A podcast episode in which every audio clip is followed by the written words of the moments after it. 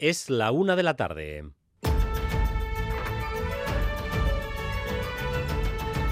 Crónica de Euskadi con Dani Álvarez. A Rachaldeón, el Lendakari Urcuyu intenta romper un guion que toda la oposición en el Parlamento Vasco ya comparte, el de que la legislatura ya está finiquitada. Urcuyu se ha presentado hoy en el Parlamento con sus planes hasta el final del mandato. Ni una ni dos iniciativas, tampoco tres. Casi 100 ha llevado bajo el brazo, despachando así a quienes le dan por amortizado ya que puede que sea el último minuto para que los dos nos vayamos a cruzar en esta tribuna en plenos de control. Para decirle que quiero agradecerle su labor como lendakari al servicio de los vascos durante todos estos años.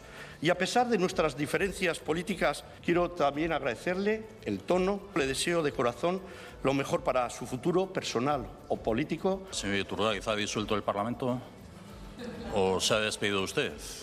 En todo caso, yo no sé cuándo serán las elecciones, se lo digo seguro.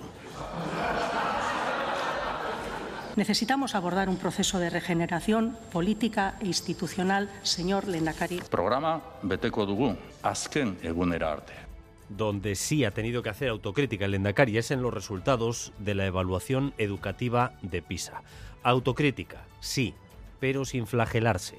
Los datos son negativos según ha dicho, en todos los países desarrollados. Ahí no iglesia. Sí, el Endacari ha hecho autocrítica, hay margen de mejora y lo van a analizar, pero recuerda que la radiografía que hace PISA es incompleta, no evalúa el sistema educativo en su conjunto y además subraya que el empeoramiento en los resultados ha sido generalizado en otras comunidades y en otros países, que la pandemia ha afectado a todos. La oposición los considera excusas.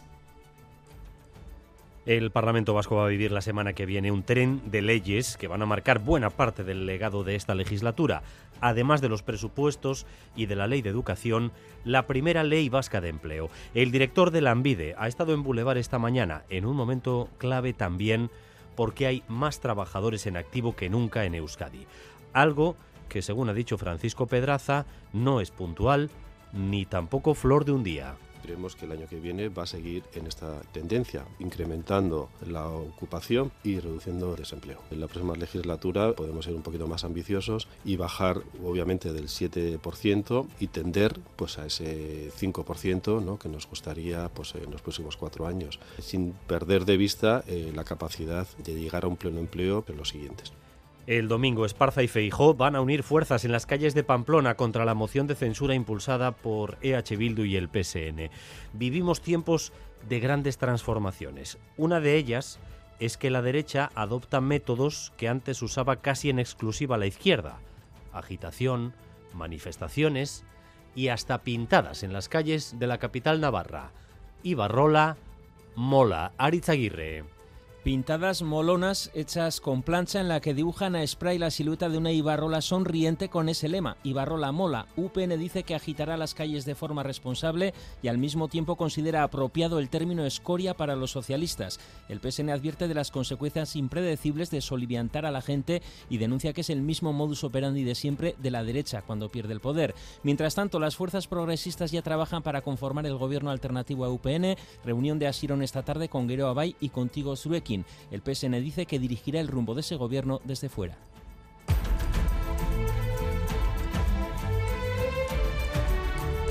La investigación contra el cáncer va a recibir un enorme impulso gracias a esta edición de EITB Maratoya.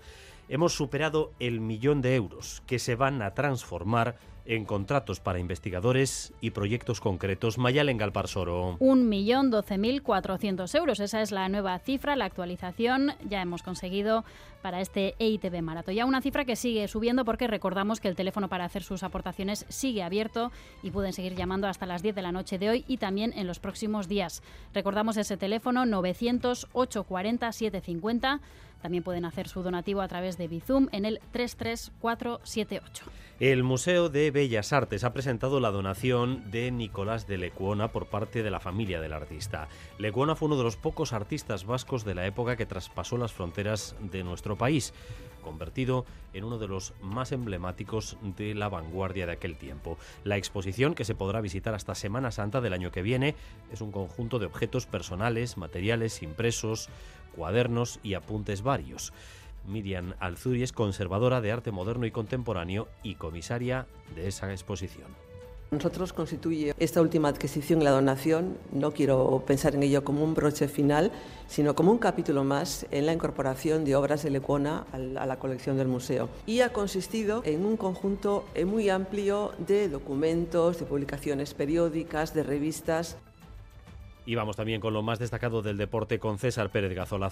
León, César. Arracha Don Dani. Osasuna juega esta noche partido de Liga en el Sadar. Abren Navarros la jornada 17 en primera, recibiendo el Rayo Vallecano en Iruña. Obligados están los rojos a ganar después de llevar seis partidos sin hacerlo, dos meses sin sumar de tres en tres. Desde las nueve, Osasuna Rayo. Y esta mañana noticia también una nueva renovación en el Deportivo La Vez. El detalle del glorioso con Sedlar, el central serbio, lesionado de larga duración, ha visto como el club albiazul ha renovado su contrato una temporada más. Y en el Parejas de Pelota, hoy comienza la cuarta jornada en Oyarzun, en el Madalensoro, Artola y Anderimaz ante Jaca y Mariez Currena. En la Guipúzcoa 631, en la salida de Urrechu, sentido Zumárraga, dos coches han tenido un accidente y ocupan la carretera, así que precaución si ustedes circulan por ese punto, según el Departamento de Seguridad, Guipúzcoa 631 en la salida de Urrechu, sentido Zumárraga. Tras una mañana lluviosa, la lluvia tiende a remitir y se espera que se vayan abriendo incluso claros a lo largo de la tarde, especialmente al sur del territorio. El fin de semana va a ser en general frío y soleado. 14 grados en Bilbao y en Bayona, 13 en Donostia, 12 en Iruña, 11 grados de temperatura en Gasteiz. Gracias un día más por elegir Radio Euskadi y Radio Vitoria para informarse. Raúl González y Jorge Ibáñez se encargan de la dirección técnica, María Cereceda de la coordinación. Crónica de Euskadi con Dani Álvarez.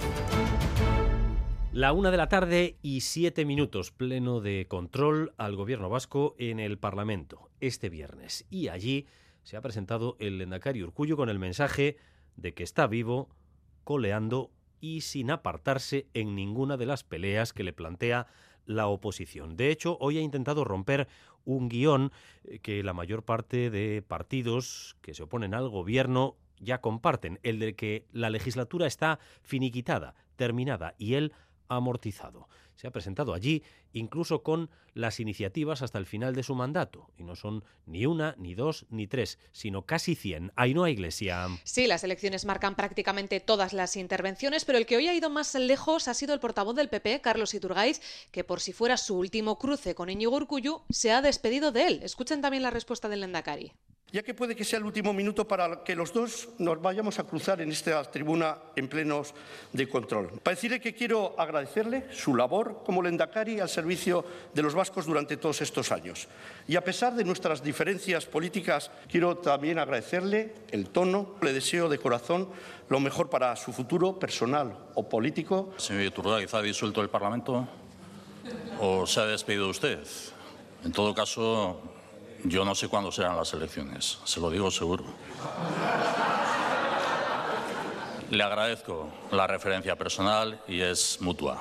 Euskal Herria Bildu también viene semanas dando por agotada la legislatura, urge a una regeneración política, pero Urcullu hoy ha querido alejar esa idea, afirmando que en los próximos meses sus consejeros y consejeras van a sacar adelante casi 100 iniciativas. Ha mencionado incluso la ley de transición energética que Aranza Tapia situó en febrero.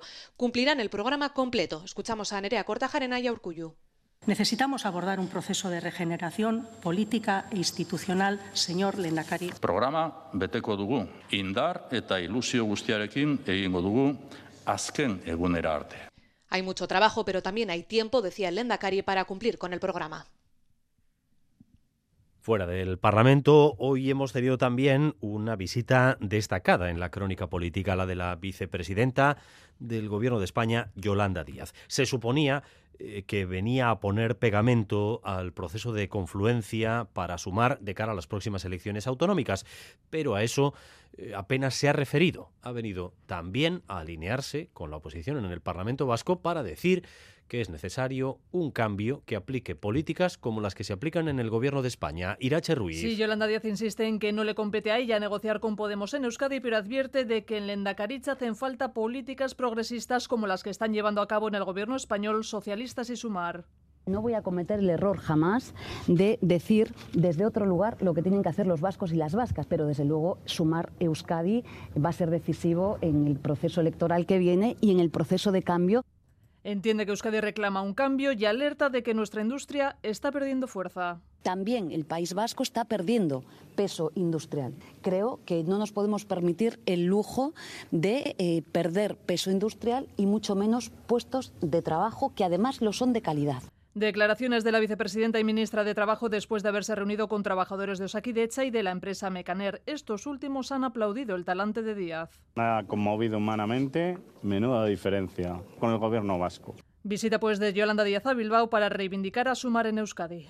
Bueno, pues el presidente del Partido Nacionalista Vasco, que ha estado en ETV2 hace unos minutos en el programa En Jaque con Xavier Lapitz, mira todos estos comentarios de la oposición al gobierno eh, con bastante eh, desconfianza y con bastante alejamiento. De hecho, Antonio Artúzar ha llegado a decir que quienes están agotados son quienes dan por amortizado al PNV, a Negoñi. Sí, el presidente del Euskadi Burubatzar niega que el gobierno esté agotado. El problema lo tiene la oposición, a la que asegura Antonio Ortuzar se le está haciendo larga la legislatura.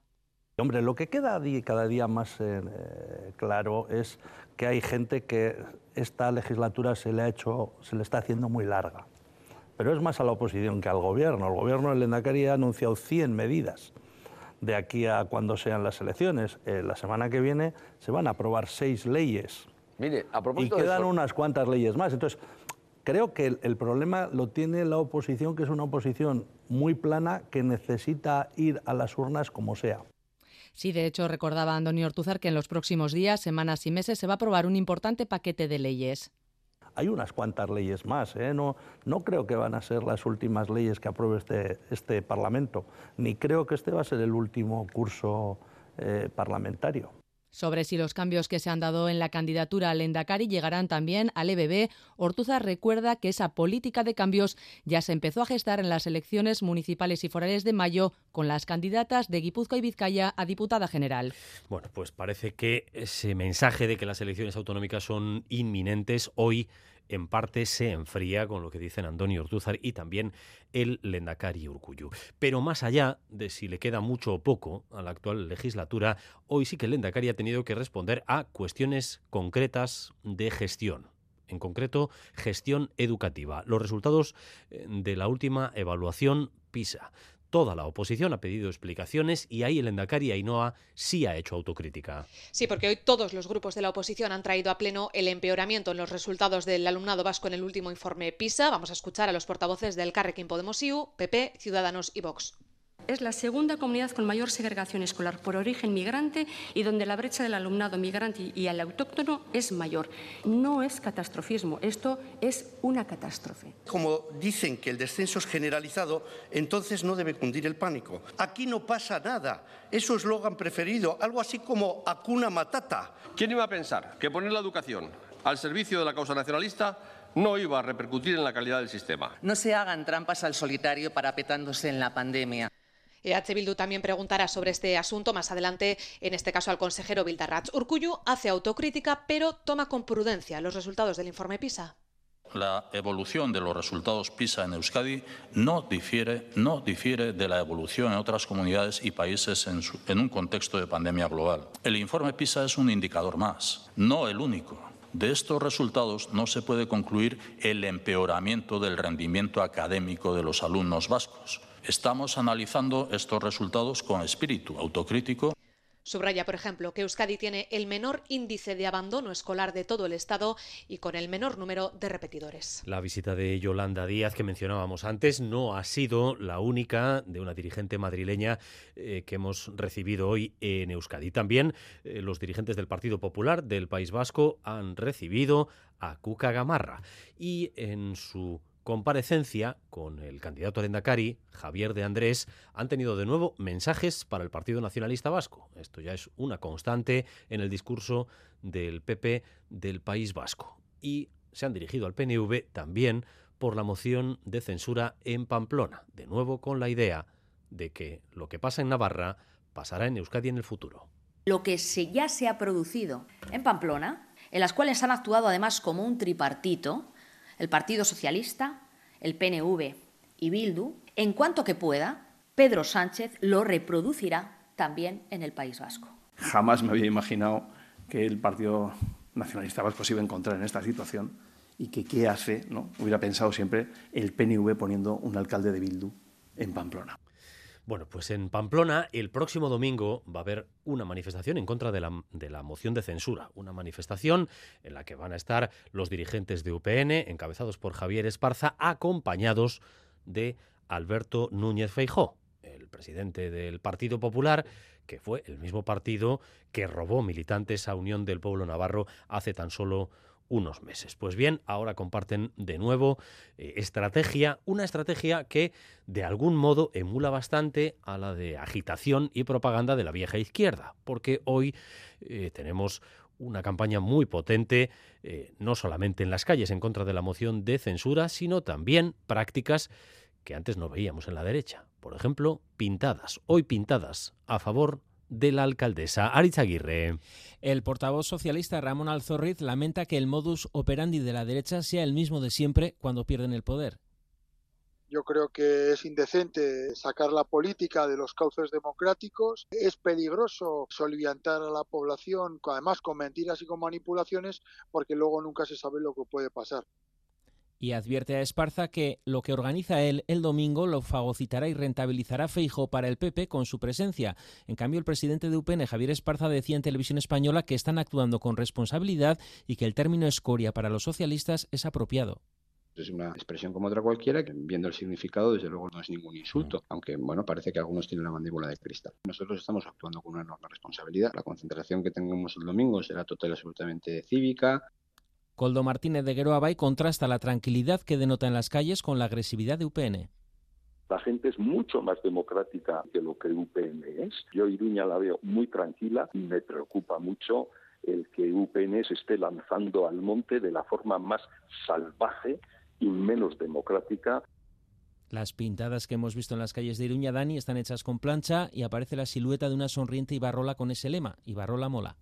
Bueno, pintadas y manifas aparte, Aritz, lo cierto es que los partidos implicados en esta operación, en esta moción de censura, particularmente EH Bildu, ya están conformando un organigrama para dirigir el ayuntamiento eh, dentro de apenas 10 días.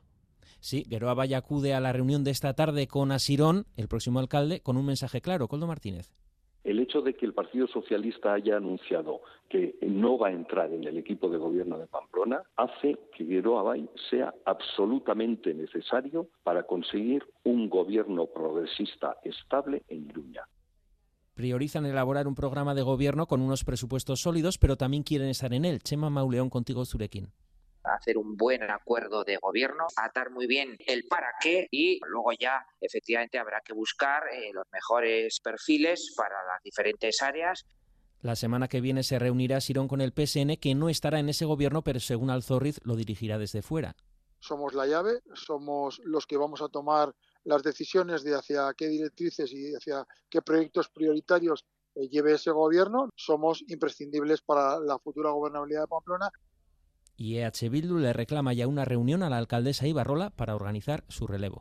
La una de la tarde y 18 minutos. Después de toda la controversia que se originó en el Festival de Cine de San Sebastián, desde hoy ya está disponible la película entrevista de Jordi Évole al exdirigente de ETA, Josu Ruticoechea, en la plataforma Netflix. En esa entrevista, tal y como se había avanzado ya, no hay autocrítica a la trayectoria de ETA, aunque sí un reconocimiento de que el final de la violencia llegó demasiado tarde. Ane. La lucha armada nunca ha sido un objetivo, ni para él ni para ETA, lo dice Josu Ruticoechea en varias ocasiones. Se muestra empático con las víctimas, aunque no con todas, como en el caso del atentado contra la Casa Cuartel de Zaragoza en 1987. Once personas murieron, seis de ellas niños. Bueno, los guardias civiles ya saben en, cuál era su función, no era salvar la patria. Es, su, trabajo. En lo que concierne a, los militantes de ETA, se hayan, reprimido, se hayan matado, no son víctimas, son voluntarios. El documental hace un repaso por algunos de los atentados más cruentos de la organización. Sobre el de Carrero Blanco, él no participó directamente, pero sí en la logística para llevarlo a cabo. Pero sí en, algunas de las fases de la preparación del de la acción contra Carrero Blanco. pues, eh, pues cosas técnicas que coinciden en el transporte de material o, cosas, pues cosas técnicas. ¿eh? Más críticos se ha mostrado con otras acciones, como él las denomina. El atentado contra Hipercor, 19 de junio de 1987, fue un error de ETA, pero lo fue, dice, porque confió en el gobierno. Entras en la trampa, entras en la trampa del gobierno. Hasta entonces, cuando ETA decía que, había una bomba en, pues no sé, en tal sitio, iban los, los, los que tenían que ir y desalojaban y el asesinato de Miguel Ángel Blanco con Urrutico Echea en prisión. Él no lo entendió. La cuestión no es hacerlo público. ¿Por qué lo voy a hacer público? Mi desacuerdo o mis puntualizaciones o mis puntos de vista eh, las voy a hacer llegar con un espíritu crítico a donde tenga que hacer llegar. Sobre el final de ETA en 2018, cree Urrutico Echea que llegó tarde y aquí sí Reconozco, reconozco, reconoce que pudo hacer más para que ese final llegara antes. Y en la crónica política una cosa más, porque el gobierno de España trata de eh, desinflamar la situación originada con la mayor parte de la judicatura en el proceso hacia la aprobación de la ley de amnistía. Ya saben que eh, los jueces y sus órganos de gobierno han protestado airadamente eh, por eso incluido el Tribunal Superior de Justicia del País Vasco. Lo que ocurre que eh, entre la ley de amnistía y el término lawfare, que tanto ha molestado a los magistrados, hay también que hacer un balance. Por ejemplo, los casos de investigaciones concretas contra partidos, por ejemplo contra Podemos, hasta siete, que han quedado en nada. Por tanto, ¿se puede hablar de lawfare? Esa es la pregunta que está flotando todavía ahora. Madrid, Nerea Sarriegui. Sí, los jueces protestan y precisamente hace escasos minutos en un acto en Madrid acabamos de escuchar esto del presidente en funciones del Consejo General del Poder Judicial, Vicente Guilarte. Hoy somos testigos de frecuentes e injustos intentos de deslegitimación del Poder Judicial, protagonizados en ocasiones por representantes de los poderes públicos en el Congreso y en el Senado. Por favor, rebajen la tensión, déjennos en paz. Bueno, pues el Gobierno trata de aplacar esa tensión con la cúpula del sector judicial, que esta semana se ha negado incluso a reunirse con el ministro de Justicia, Félix Bolaños, tras las palabras de los representantes de Junts insistiendo en la idea del lawfare. Bolaños se puso en contacto ayer con varios magistrados, entre ellos Yarena y Marchena, instructor y presidente del tribunal durante el juicio del Prusés. Pero las acusaciones de lawfare han sonado esta semana no solo por parte de los partidos independentistas. El martes se archivaba definitivamente la última de las diez líneas del caso Neurona, la imputación a Podemos por presuntos delitos de financiación ilegal. Son más de 20 las querellas, causas o líneas de investigación contra Podemos que ya se han archivado. Entre las más sonadas los recordarán el caso Niñera o la supuesta financiación por parte de Venezuela. Todos han quedado en nada. La una de la tarde y 23 minutos, edición de invierno del Deustobarómetro, de la encuesta eh, que se elabora en la Universidad de Deusto. Una encuesta en la que en esta edición se ve una especie de contrapeso entre el bienestar socioeconómico y la estabilidad política que se viven en Euskadi frente a problemas concretos cada vez más acuciantes que se van estancando. Por ejemplo, el 70%, casi el 70% admite que en este país se vive muy bien, eh, pero hay una preocupación clara por el coste de la vida y también por la atención sanitaria. También se ven algunas luces novedosas en lo que tiene que ver con la situación política actual y las próximas elecciones. Por ejemplo, el deseo de cambio de gobierno que menciona un 40% de los encuestados. Natalia Serrano, adelante. Sí, es el deustobarómetro de invierno, podríamos decir, de las dicotomías. El coste de la vida, la atención sanitaria son las dos principales preocupaciones. A cinco de cada diez vascos les preocupa ese coste de la vida. El 60% dice que ha perdido poder adquisitivo, pero la primera dicotomía, el 70% reconoce que nos quejamos porque hemos dejado de valorar lo que tenemos. Y además ha desaparecido del ranking de preocupaciones el paro. Y respecto a la segunda preocupación, la atención sanitaria, suspende nuevamente con un 4,8%. Braulio Gómez, sociólogo, decía no mejora. Parece que, que, el problema se vive con la misma intensidad y, no se ha solucionado en seis, en seis meses. Pero aquí, de nuevo, otra dicotomía, porque Osakidecha aprueba con un 5,5% como institución querida y respetada por la ciudadanía vasca. Y sobre ese panorama político que adelantabas, un 45% dice que le gustaría un cambio de gobierno. Son seis puntos por debajo de lo que se decía el verano pasado. Hay un 37% que o son indecisos o se lo están pensando, en definitiva, que no saben. Ese 37% que no sabe qué es lo que más ha crecido, pues tiene mucho que ver con que se ha abierto ¿no? en el imaginario de la ciudadanía vasca que es posible ¿no? un cambio y yo creo que eso es lo que hace que las elecciones pues tengan mucho que decir el tiempo que queda para esos no sabes se cristalicen en unos apoyos a unos partidos o a otros. Sobre partidos también ha preguntado el de Eustobarómetro, el PNV es valorado como el mejor gestor con un 53%, EH Bildu es visto como el más sensible a los problemas de la ciudadanía con un 29%. Lo escuchaban en la crónica de Natalia Serrano. En esa encuesta del Deusto Barómetro se ve eh, como el paro, el empleo en general, está desapareciendo de las principales preocupaciones. No parece casualidad cuando estamos en máximos históricos de contratación. También decíamos antes que el Parlamento va a aprobar la semana que viene la primera ley vasca de empleo. En este contexto, con una tasa de paro notablemente reducida y con récords de afiliación a la seguridad social. María Cereceda. El último este pasado mes de noviembre, cuando se superó el millón de cotizantes. Son personas trabajando y con derechos, destaca el departamento. La tasa de paro también sigue bajando, se sitúa ya en el 7,7%. La tendencia es positiva y se espera que se mantenga en los próximos años. Francisco Pedraza, director del Ambide en Boulevard. Eh, lo que sería afiliación, vamos a seguir en esa línea ascendente. En cuanto a desempleo, creemos que el año que viene va a seguir en esta tendencia. Creemos que en los próximos años, eh, en la próxima legislatura, eh, podemos ser un poquito más ambiciosos y bajar, obviamente, del 7%.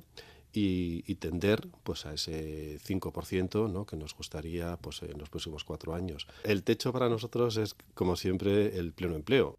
Con el reto por delante de la gran jubilación y la reducción del paro entre los mayores de 55 años, de los que decía Pedraza que el mercado no se puede permitir prescindir, subrayaba también la importancia de cuidar del sector servicios, que triplica la tasa de empleo de otros sectores con mucho peso en Euskadi. El viernes que viene el Parlamento aprobará la primera ley vasca de empleo que permitirá la gestión de las políticas públicas en esta materia y la unificación del servicio para garantizar atención, ayuda, seguimiento y formación a las personas que demanden empleo, coordinando las acciones de Gobierno, Diputaciones y Ayuntamientos. Y el alcalde de Bilbao ha presentado el plan de mandato de su equipo de gobierno, Mejorando Bilbao. Es el título de este documento de 80 medidas que buscan una capital atractiva y puntera. Xavier Madariaga está en el Ayuntamiento bilbaíno, donde se han presentado esas medidas. Arracha León, Xavier. Sí, León, siete meses después de ser elegido por tercera vez en el Salón Árabe del Ayuntamiento frente a la prensa y también frente a sus concejales y la oposición, Aburto acaba de desgranar su plan para los próximos cuatro años. Nuestros retos son eh, el, reto económico y el reto del empleo para que Bilbao siga siendo una ciudad atractiva para invertir y para el desarrollo económico.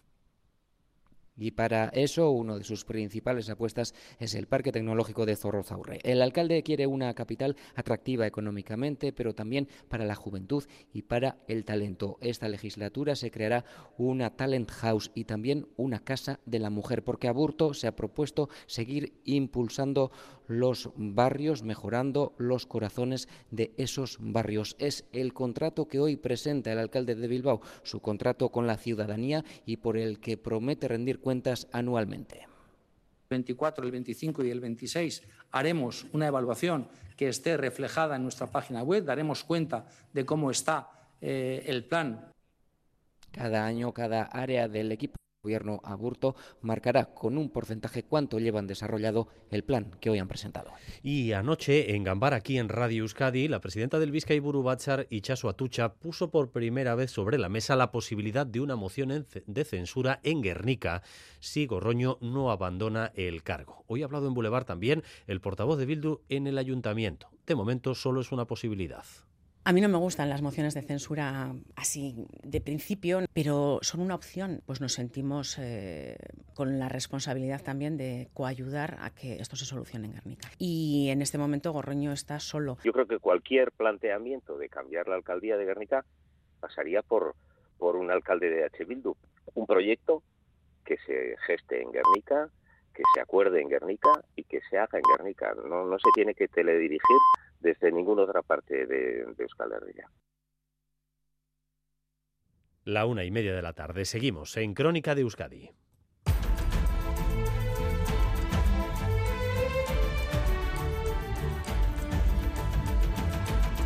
Vamos con la previsión del tiempo para las próximas horas, Euskalmeta, Rachaldeón. A Rachaldeón, durante las próximas horas las precipitaciones tenderán a remitir, primero en la mitad sur y luego en el norte, pero en algunas zonas, como en el este de Guipúzcoa y en otros puntos del litoral, es posible que persistan las lluvias hasta la noche.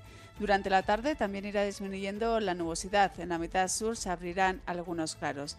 Y el fin de semana tiempo estable, con ratos de sol sin apenas cambios en las temperaturas diurnas, pero con descenso notable de las temperaturas nocturnas. El sábado le costará levantar, tendremos bastante nubosidad durante la mañana, pero la jornada del domingo será mucho más soleada. Y en el tráfico, atención en los túneles de San Mamés, en Bilbao, porque un coche accidentado ocupa un carril en sentido a la capital vizcaína. Ya saben que esta es una zona de mucho tráfico, así que sin verlo nos atrevemos a decir que ya hay retenciones en esa zona. En la entrada a San Mamés, en los túneles, un coche eh, accidentado ocupa uno de los carriles. También continúa cortado en la Guipúzcoa 636 en Urrechu uno de los carriles después de una colisión entre dos coches. Una persona ha resultado herida en ese accidente. Guipúzcoa 636 en Urrechu. Y a partir de las 2 y cuarto, aquí en Radio Euskadi, quiero al día, la información deportiva de la que buscamos ya las principales referencias ahora con César Pérez Cazola. Zarrachaldeón, César. Arrachaldeón, Dani. Osasuna juega esta noche partido de Liga en Iruña, en el Sadar. Abre los Navarros la jornada 17 en primera, recibiendo al Rayo Vallecano. Obligados están eh, los rojillos a ganar después de llevar seis partidos sin hacerlo, dos meses sin sumar de tres en tres. Último encuentro, por cierto, del año en casa, desde las 9, Osasuna Rayo. Yago Barrasate entre todos, porque al final dependemos de, todos, los que inician, los que salen luego, los que están en el banquillo, los que yo mismo, todos, somos una familia y necesitamos de, todos para, para, rendir bien. Y esta mañana noticia también una nueva renovación en el Deportivo La Vez. En detalle, por cierto, el glorioso con Sedlar, el central serbio lesionado de la graduación, ha visto como el club albiazul ha renovado su contrato una temporada más. Alexander Sedlar. La renovación para mí significa un paso muy importante en mi carrera Llevo un año y medio aquí en el club y lo noto mucho cariño de, afición y toda la gente y de ciudad. En el Atlético que juega mañana ante el Atlético de Madrid en San Mamés, a Chingurri Valverde se le siguen acumulando las bajas, a las de Dani García y Ruiz de Galarreta.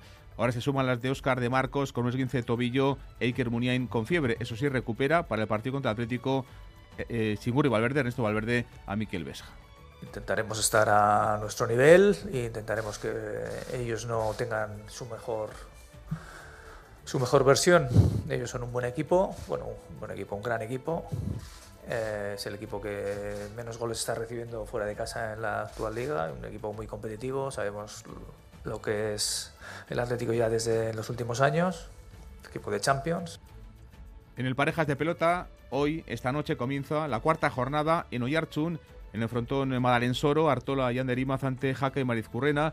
Esta noche se miden uno de los dúos invictos, Jaca y Marizcu, que parten como favoritos ante los guipuzcoanos, que además tendrán apoyo según las gradas, ya que Imaz es de Oyarzún. Escuchamos a Eric Jaca y a Imaz. Un partido muy bonito contra una pareja muy fuerte encima del pueblo. Y bueno, creo que habrá un gran ambiente en el frontón, creo que la gente está animada y bueno, la verdad que eso también nos motiva tanto a Iñaki como a mí, ¿no? Creo que estamos jugando pues partidos con muchísima gente, con muchos ánimos. Hemos sumado como pareja en, en estos tres partidos, hemos conseguido además tres victorias, tres puntos que, que te dan pues bueno, ese plus de, de moral y de confianza y, e intentaremos el, el viernes pues eh, sacar el cuarto punto, ¿no? Y finalmente sí se va a jugar la Copa de España de balonmano en Irún. Acuerdo última hora de la Federación y la Soval, fin de momento al conflicto. Todos los días entre despachos y la incertidumbre que ha rodeado este torneo en los últimos días ya se ha solucionado. En lo deportivo, Vidasoa juega mañana ante Logroño buscando un puesto en la final del domingo. Jacobo Cuetana. Pues agradecer que, que se haya hecho el esfuerzo de, organizar aquí en Irún. Además, pues un grandísimo escenario en el cual se vive el balonmano con pasión. Yo creo que va a ser un gran espectáculo deportivo y bueno, pues ser protagonistas a todos nos llena de orgullo. Y este sábado se celebra la tradicional eh, regata del gallo. Cerca de 100 veleros van a navegar bajo el puente colgante de Portugalete este año y con motivo del 125 aniversario del marítimo se va a hermanar la vela con el remo. Habrá también competición de traineras. Edu Santamarina es el director deportivo del Real Club Marítimo de Labra. Lo que queríamos sería que una vez que salgan los barcos, dos y medio así, aproximadamente empezarán con esta regata un poco inusual, así un poco de, de contrarreloj y de dos en dos y habrá una final y esto durará aproximadamente una hora, ¿no? Y queremos, bueno, juntar un poco el deporte de la vela con, con las treneras y como hablábamos antes, dar un, un reconocimiento al 125 aniversario, ¿no?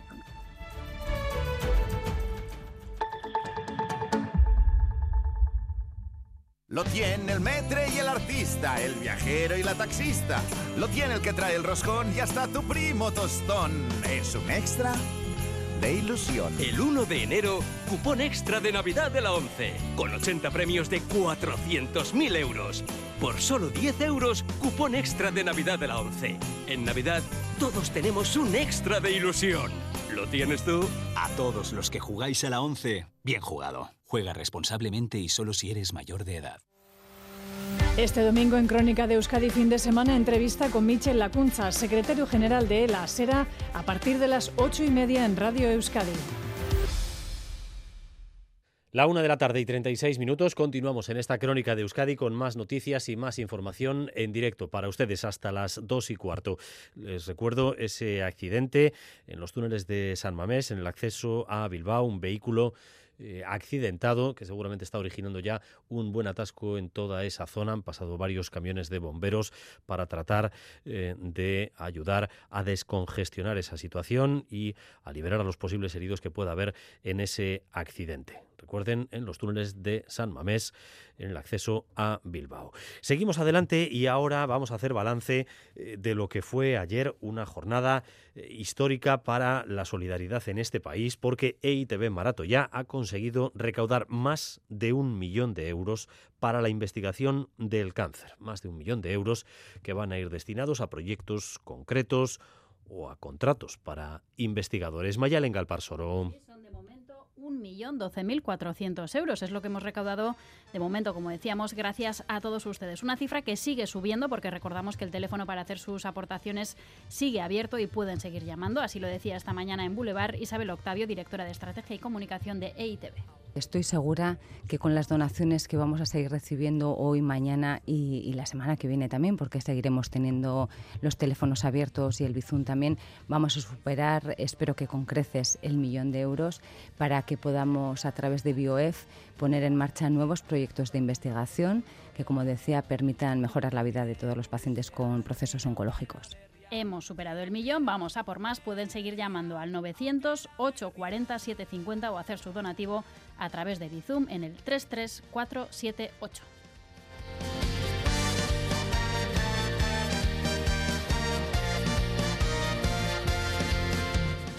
EITB Marato ya es uno de los indicadores que nos dicen que la Navidad está a la vuelta de la esquina. Poco más de una semana para Nochebuena y quienes trabajan con los productos frescos viven algunos de sus días más intensos del año. En estas jornadas, Merca Bilbao ha abierto sus puertas para la prensa.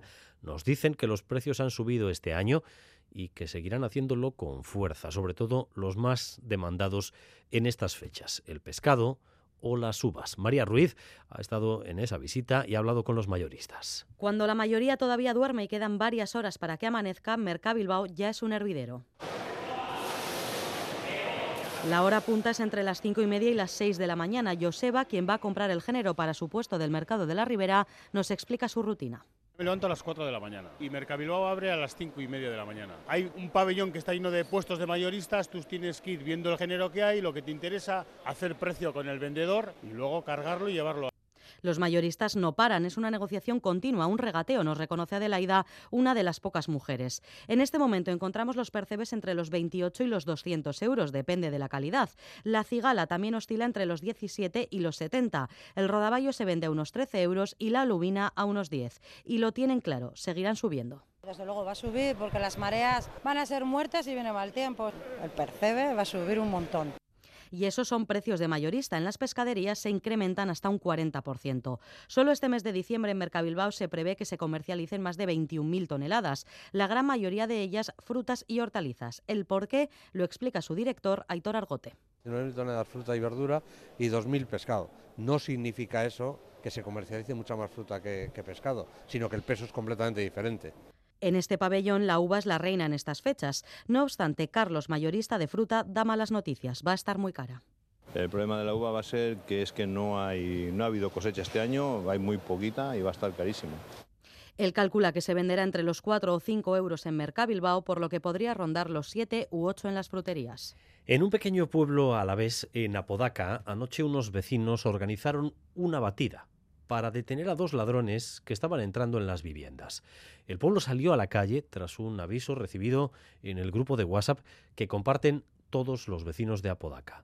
Y detuvieron a uno de ellos, Sonia Hernando. El aviso partió de uno de los vecinos que había visto a dos personas sospechosas. A partir de ahí fueron muchos los que se echaron a la calle. Así nos lo contaba José Luis, uno de ellos. Unos fueron para el monte, hacia la Maritu, porque viene una furgoneta aparcada.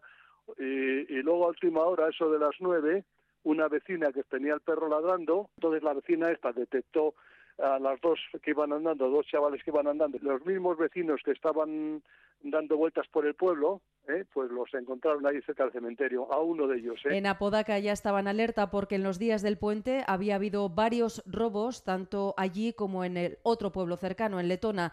Dice José Luis que se coordinaron muy bien. Ayer para las nueve creo que teníamos nueve, nueve WhatsApp, o sea, 90 WhatsApp en, en concreto, además muy bien coordinado. Oye, venid por aquí que lo acaban de ver, venga, pues todos para allá. Consiguieron retener a uno de los ladrones que después fue detenido por la Archanza, el otro consiguió huir a través del monte.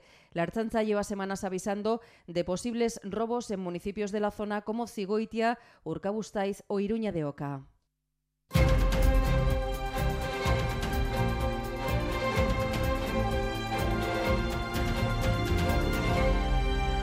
Segundo día de la cumbre del Consejo Europeo en Bruselas. Si ayer Ucrania fue la protagonista y hubo noticia importante con la apertura de negociaciones para su integración, hoy los líderes de los 27 se centran en la otra guerra, la de Gaza, y también en otro clásico de nuestra época, la inmigración. Óscar Pérez. Sí, en torno a ese conflicto entre Israel y Hamas, aquí va a ser más complicado que haya un acuerdo como el de ayer, porque las diferencias siguen siendo muy importantes entre países importantes. Nos vamos a Bruselas, a Maya, Portugal. Cuéntanos, a Rachaldeón.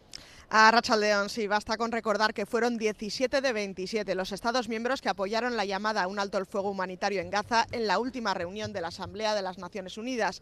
Por eso cree el primer ministro irlandés, Leo Varadkar, que será difícil ir más allá de la llamada a las pausas en las conclusiones finales, aunque sí espera un lenguaje más contundente que en la última cumbre. Y lanza esta reflexión, dirigida sobre todo a los Estados miembros que creen que el gobierno de Israel está legitimado para asediar Gaza para combatir el terrorismo.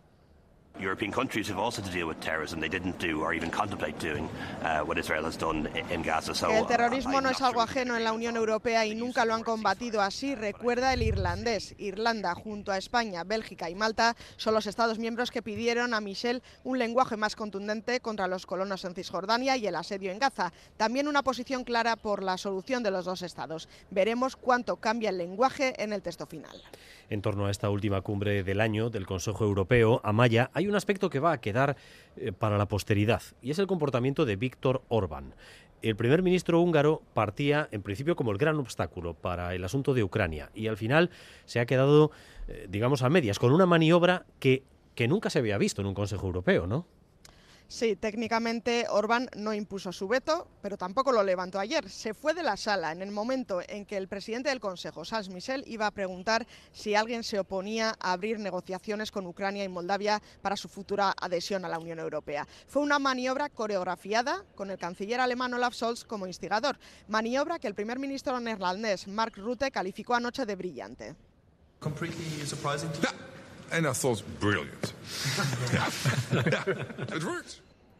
Veremos si se repite la maniobra en marzo cuando la Comisión presente el informe para dar el paso definitivo para abrir dichas negociaciones, cuando también hará falta unanimidad. Y veremos también si en enero tienen que tirar parecido para aprobar el plan de macrofinanciación para Ucrania. Ahí Orbán mantiene el veto, pero su jefe de gabinete es claro, están dispuestos a levantarlo si la Comisión desbloquea los fondos que tiene congelados a Budapest por incumplir el Estado de Derecho.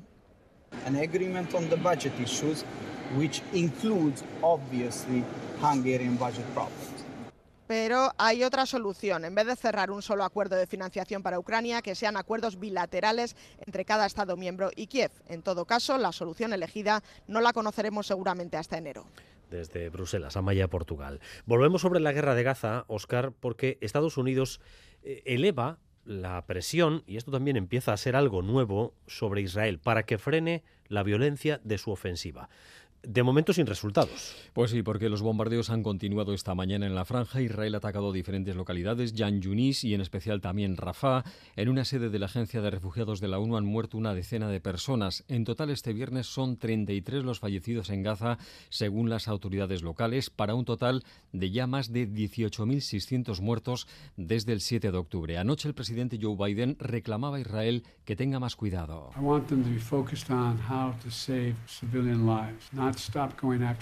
Israel tiene que centrarse en cómo salvar las vidas de los civiles, tiene que ser más cuidadoso, decía el presidente de Estados Unidos. Su consejero de Seguridad Nacional se entrevistó ayer con Netanyahu, hoy lo ha hecho con el presidente israelí Herzog y ha viajado también a Ramallah para encontrarse este viernes con el presidente de la Autoridad Nacional Palestina. Jake Sullivan ha asegurado que la ofensiva israelí va a entrar, entrará en una fase de transición con menos violencia.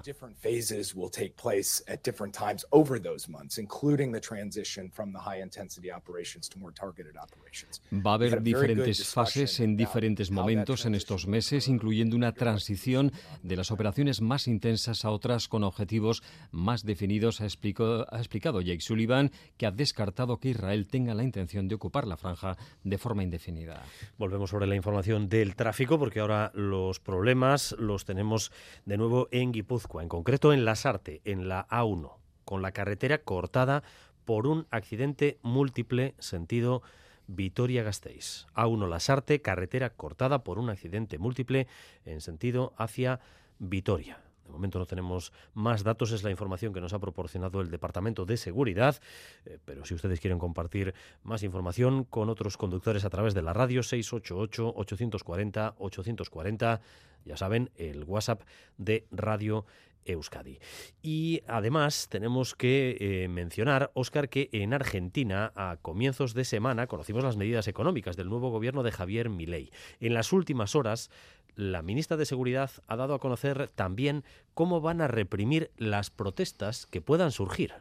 Pues sí, el gobierno de Milei quiere tener el control de la economía, de la política y también quiere controlar la calle. La ministra Patricia Bullrich, que fue, recordemos, rival de Milei en la primera vuelta de las elecciones y ahora está en su gobierno, ha anunciado en las últimas horas un endurecimiento de las medidas policiales. No van a permitir cortes de carretera ni protestas que alteren el orden público. Sin orden no hay libertad y sin libertad no hay progreso.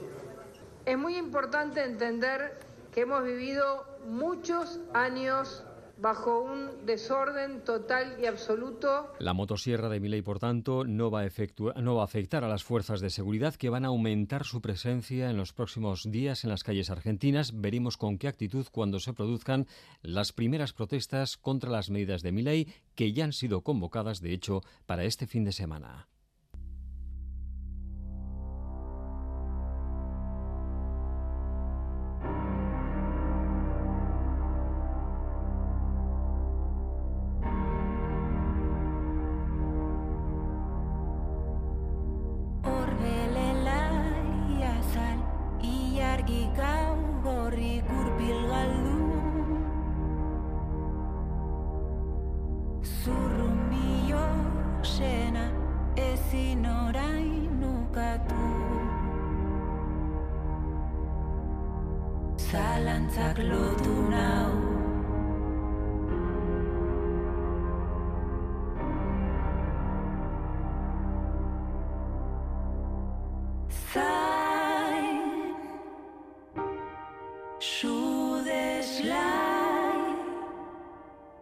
10 minutos para llegar a las 2 de la tarde y ya está con nosotros Galder Pérez para hacernos el avance de cultura.eus. A Rachaldeón, Galder. A Rachaldeón, Dani. Libe García de Cortázar es nuestra primera protagonista hoy porque vuelve a su carrera en solitario y presenta hoy Salanza. Efectivamente, hoy hemos conocido esta nueva canción y su videoclip, el adelanto, el primer adelanto de lo que será Asal Sten, disco que se espera para finales del mes de enero. Eh, cuando terminaba la andadura de Pasadena, ya decía Libe que volvería con su carrera en solitario. Bueno, y aquí está, aquí vuelve su sonido con ese universo glaciar y poético en el que se incorporan a sus atmósferas los teclados, eh, esas grandes rupturas en las guitarras que lo llevan a aires más cálidos, quizá porque lo haya grabado en Sevilla, no lo sabemos, porque el trabajo ha sido grabado en los estudios La Mina con Raúl Pérez. Desde luego, con esta primera canción promete ser todo un viaje a Salestén con Live.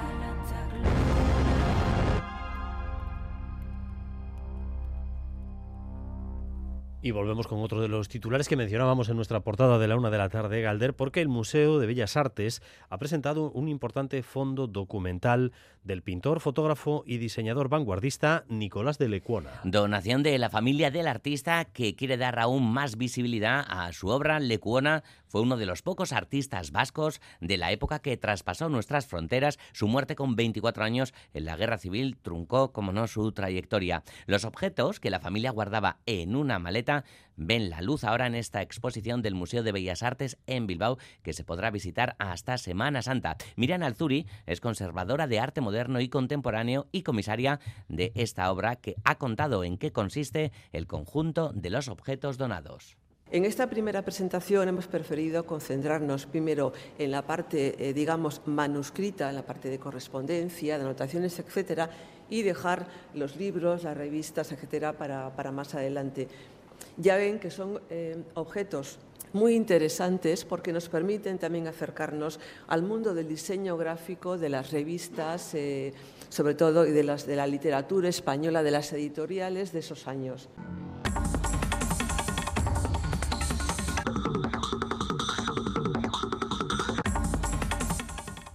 Y en Donostia, en San Telmo, se va a inaugurar esta tarde la exposición Cerebros, organizada en colaboración con el Centro de Cultura Contemporánea de Barcelona, Fundación Telefónica y el Museo Welcome Collection de Londres. La muestra que reúne cerca de 150 piezas, desde proyectos científicos a obras artísticas contemporáneas, explora cómo el arte, la ciencia y la filosofía han representado este órgano, el cerebro, el cerebro a lo largo de la historia e indagan en otras mentes más allá de la humana, la inteligencia artificial, animales y colectivas. La exposición formó parte de la programación del año Ramón y Cajal impulsado por el Ministerio de Ciencia e Innovación y ha sido comisariada por Emily Sargent y por el físico y biólogo Ricard Solé. Escuchamos a este.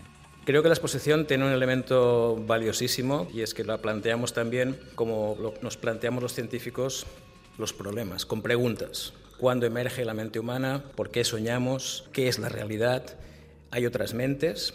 Esas preguntas trazan una, narrativa que creo que es muy valiosa en esta exposición y de alguna forma también traer a colación el hecho de que en ciencia las preguntas son muy importantes y que en la exposición una buena parte de las preguntas todavía no tienen respuesta.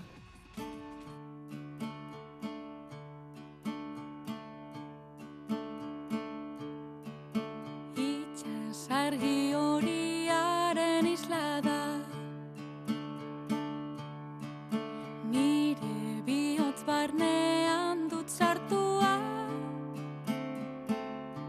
Bi begiak ireki eskerot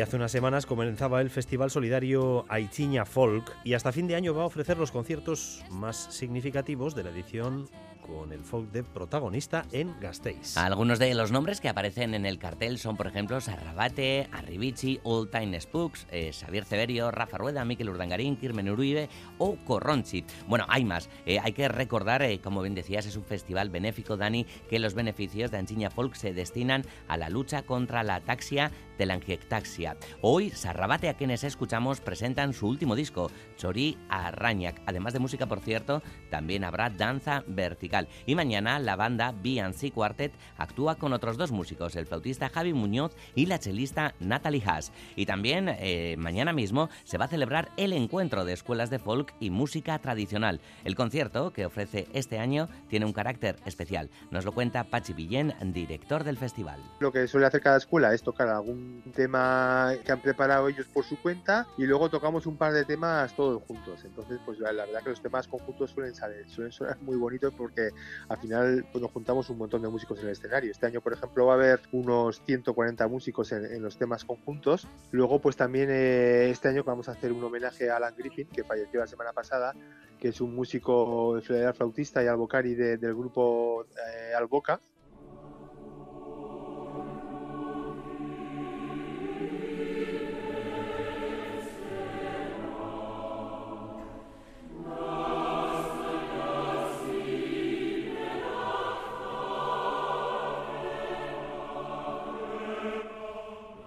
Y la decimocuarta edición de Gabonetako Soñuac se va a celebrar mañana en el Palacio Euskalduna y se va a parecer poco al,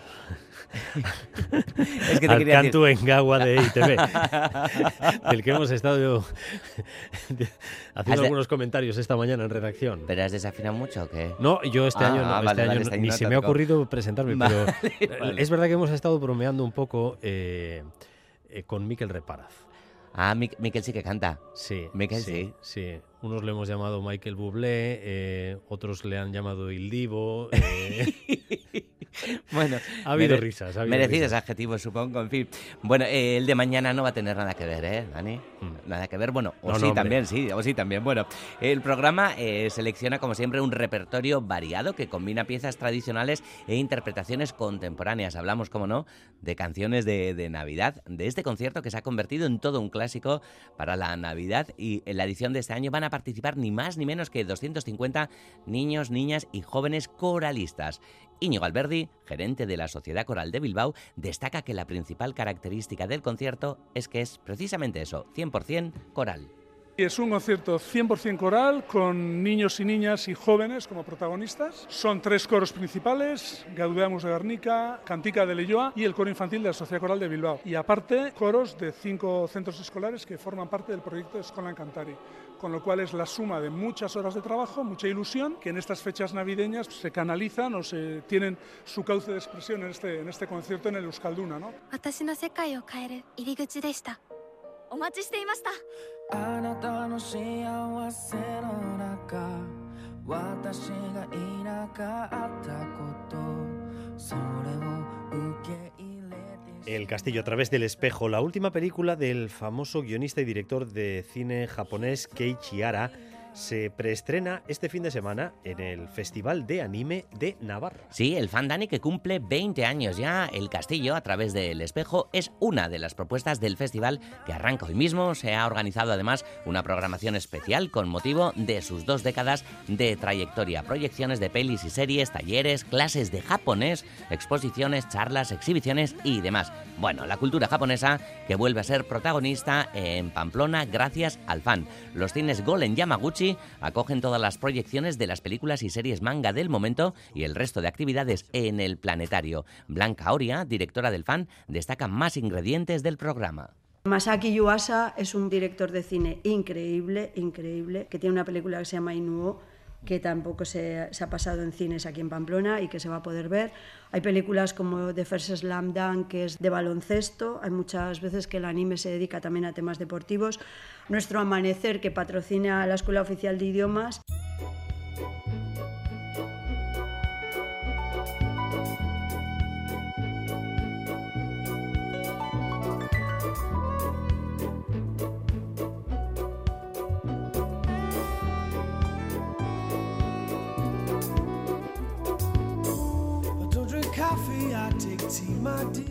Y ahora mismo todo Cristo silbando en el coche. Hombre, es que cómo molan estas canciones, ¿verdad? Eh, viene Sting Les hemos mañana mismo en les hemos Pamplona. fastidiado, ¿eh? Sí, Un no, no, no, momentico, ahora- además, eh, sí. Una, una canción que se les quede pegada para todo el día. De Desde luego. la radio. Mañana hay que elegir eh, en Iruña o cultura japonesa o Steam. Steam recala mañana en el Navarra Arena. Ya estuvo en Miribilla, en Bilbao también, dentro de su gira My Songs. Bueno, pues mañana en Iruña, concierto con Venga. este hombre también. Le Pues invitamos el año que viene, ¿no? Que cante con Eso nosotros, ¿no, Dani? a silbar un poco. A silbar. Gerbarte, Hasta Burgos, bye.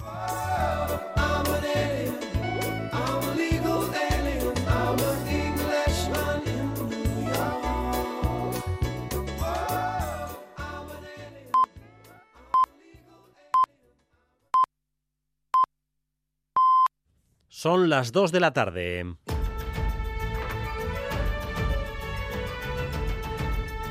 Crónica de Euskadi con Dani Álvarez.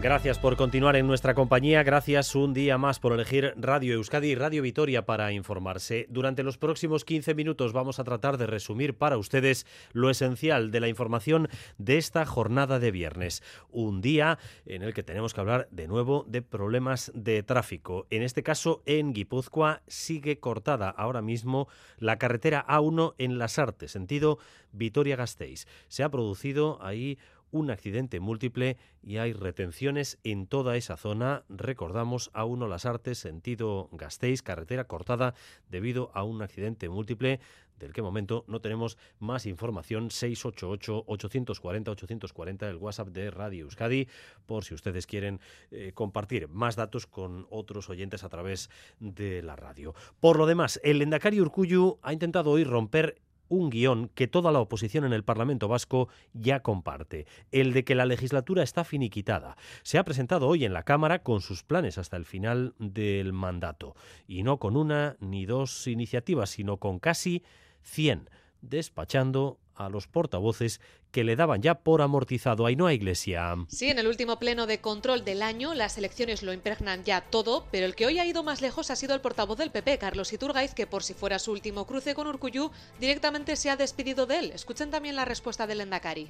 Ya que puede que sea el último minuto para que los dos nos vayamos a cruzar en esta tribuna en plenos de control. Para decirle que quiero agradecerle su labor como lendakari al servicio de los vascos durante todos estos años. Y a pesar de nuestras diferencias políticas, quiero también agradecerle el tono. Le deseo de corazón lo mejor para su futuro personal o político. Señor Iturgaiz, ¿ha disuelto el Parlamento o se ha despedido usted? En todo caso, yo no sé cuándo serán las elecciones, se lo digo seguro. Le agradezco la referencia personal y es mutua. EH Bildu también viene semanas dando por agotada la legislatura, urge a una regeneración política, pero Urkullu hoy ha alejado la idea de que la legislatura está en tiempo de descuento, afirmando que en los próximos meses sus consejeros y consejeras van a sacar adelante casi 100 iniciativas. Ha mencionado, por ejemplo, la ley de transición energética que Aranza Tapia situó en febrero. Cumplirán el programa al completo. Nerea Cortajarena, Íñigo Urkullu. Necesitamos abordar un proceso de regeneración política e institucional, señor Lendakari. Programa beteko dugu, indar eta ilusio guztiarekin egingo dugu azken egunera arte. Pero también hay tiempo, ha dicho el Endacari, para cumplir con el programa. Bueno, pues en esta clave ya preelectoral, clarísimamente, estamos viendo en las últimas semanas cómo el discurso político en Madrid también se ve condicionado por las próximas elecciones autonómicas vascas. Hoy eh, hemos tenido dos visitas, de hecho, eh, de ilustres de la política española. Por un lado, Cuca Gamarra, que ha venido a acompañar al candidato del PP vasco, Javier de Andrés, y por otro, la vicepresidenta del gobierno, Yolanda Díaz. En principio, se intuía que podía venir a poner pegamento eh, de cara a las listas de Sumar o del Carrequín, o como se acaben llamando, en las próximas autonómicas, pero no se ha referido a eso. Ha venido precisamente eh, a plantear la necesidad de una alternativa política, que el próximo gobierno vasco haga políticas como las del gobierno de España. Irache Ruiz. Sí, dice Yolanda Díaz que no le compete a ella negociar con Podemos en Euskadi, pero advierte de que en Lendakaritz hacen falta políticas progresistas como las que están llevando a cabo en el gobierno español socialistas y Sumar.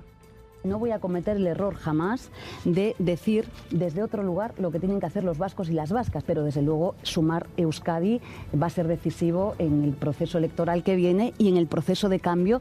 Entiende que la ciudadanía reclama un cambio y alerta de que nuestra industria está perdiendo fuerza. También el País Vasco está perdiendo peso industrial. Creo que no nos podemos permitir el lujo de eh, perder peso industrial y mucho menos puestos de trabajo que además lo son de calidad. Declaraciones de la vicepresidenta y ministra de Trabajo después de haberse reunido con trabajadores de Osakidecha y de la empresa Mecaner. Primera visita en pre-campaña para reivindicar a Sumar en Euskadi. Bueno, pues frente a estos mensajes que dan por agotado al actual gobierno vasco y eh, dibujan una necesidad de alternativa frente al Partido Nacionalista Vasco. El presidente del Euskadi Burubachar, Antonio Ortúzar, que ha estado hace unos minutos en ETV2 con Xavier Lapitz en En Jaque, decía que lo que está agotado es el mensaje de las fuerzas de la oposición.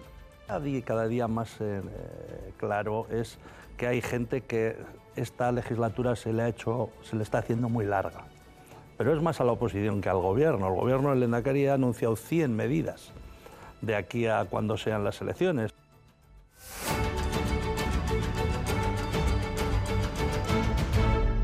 Dos y cinco, pero más allá de ese tira y afloja preelectoral y el hecho de si la legislatura vasca está o no en tiempo de descuento, hoy el Endacari ha tenido que responder en el pleno de control del Parlamento a cuestiones concretas. Por ejemplo, los resultados de la evaluación educativa PISA. Urcullo ha hecho autocrítica, sí, pero sin flagelarse, porque los datos han sido negativos en todos los países desarrollados, Ainhoa.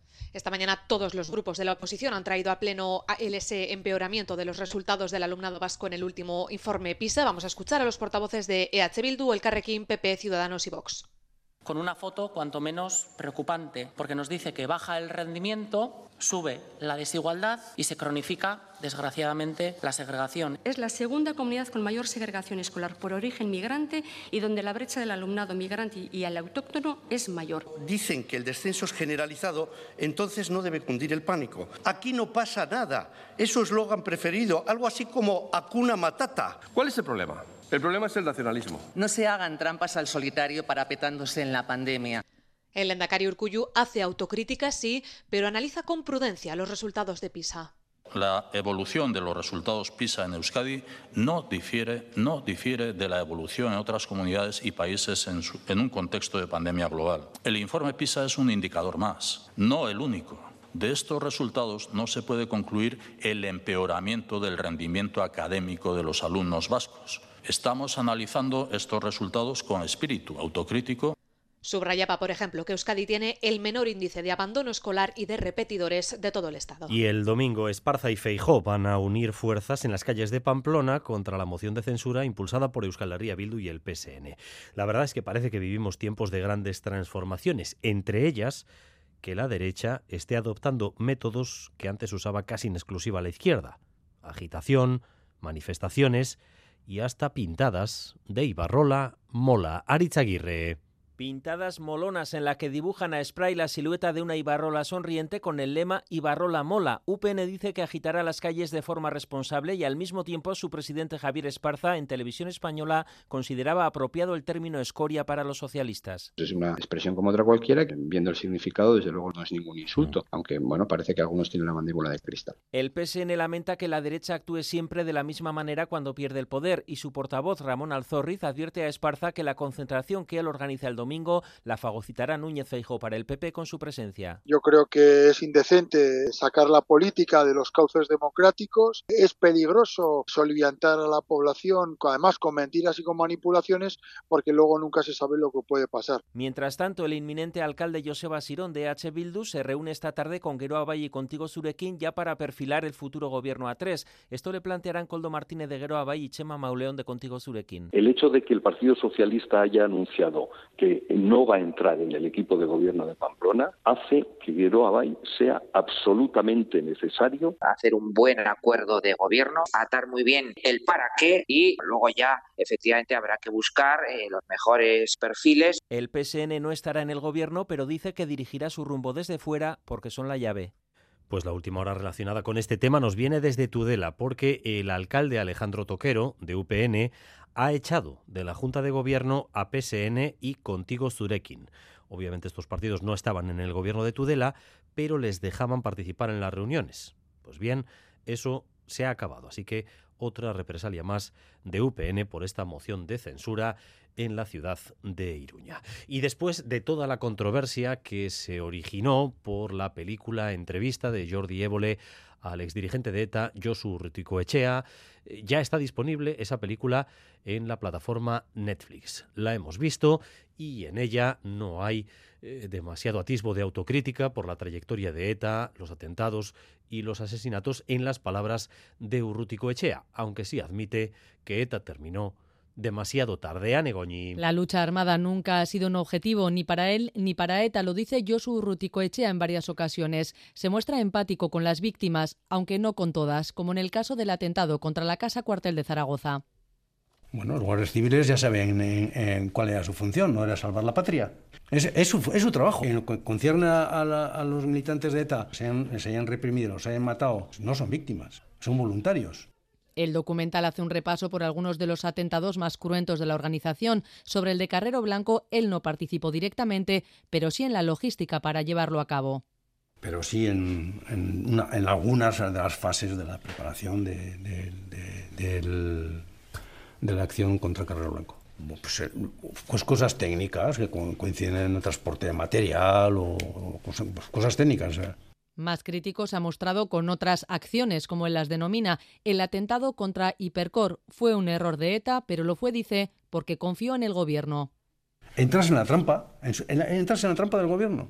Hasta entonces, cuando ETA decía que, había una bomba en, pues no sé, en tal sitio, iban los, los, los que tenían que ir y desalojaban y el asesinato de Miguel Ángel Blanco con Echea en prisión. Él no lo entendió. La cuestión no es hacerlo público. ¿Por qué lo voy a hacer público? Mi desacuerdo o mis puntualizaciones o mis puntos de vista eh, las voy a hacer llegar con un espíritu crítico a donde tenga que hacer llegar. A lo largo del documental no habla de arrepentimiento en ningún momento, aunque sobre el final de ETA en 2018 cree que llegó tarde y aquí sí reconoce que pudo hacer más para que ese final llegara antes. 2 y 11, edición de invierno del Deustobarómetro, la encuesta que elabora la Universidad de Deusto. Una encuesta en la que se ve una especie de contrapeso entre el bienestar socioeconómico de la sociedad vasca y la estabilidad política y también las, las necesidades más acuciantes eh, del país, como por ejemplo el aumento de los precios o las crecientes huelgas en diversos sectores eh, del eh, sector público. En Guipúzcoa, ayer el diputado general de Araba no tuvo más opción que prorrogar los presupuestos. Parece que en Guipúzcoa vamos a una situación similar. Euskal Herria Bildu dice que el gobierno debería corregir totalmente su postura actual sobre las cuentas. El Carrequín Podemos IU se ha descolgado esta mañana y el PP admite que está dispuesto a seguir negociando, aunque Javier de Andrés ha dicho que lo que les han ofrecido hasta la fecha no es interesante. Los presupuestos en Guipúzcoa se votan el día 27. De momento no hay eh, acuerdo ni visos de que vaya a haber acuerdo. Y hemos superado el millón de euros en la campaña de este año de EITB Maratoya, campaña destinada a recaudar fondos para hacer frente al cáncer más de un millón de euros. Mayalen Galparsoro. Concretamente, de momento, un millón doce mil cuatrocientos euros es lo que hemos recaudado de momento gracias a todos ustedes. Una cifra que sigue subiendo porque recordamos que el teléfono para hacer sus aportaciones sigue abierto y pueden seguir llamando. Así lo decía esta mañana en Boulevard Isabel Octavio, directora de Estrategia y Comunicación de EITB. Estoy segura que con las donaciones que vamos a seguir recibiendo hoy, mañana y, la semana que viene también, porque seguiremos teniendo los teléfonos abiertos y el Bizum también, vamos a superar, espero que con creces, el millón de euros para que podamos a través de BioF poner en marcha nuevos proyectos de investigación que, como decía, permitan mejorar la vida de todos los pacientes con procesos oncológicos. Hemos superado ya el millón, vamos a por más, pueden seguir llamando al 900-840-750 o hacer su donativo a través de Bizum en el 33478.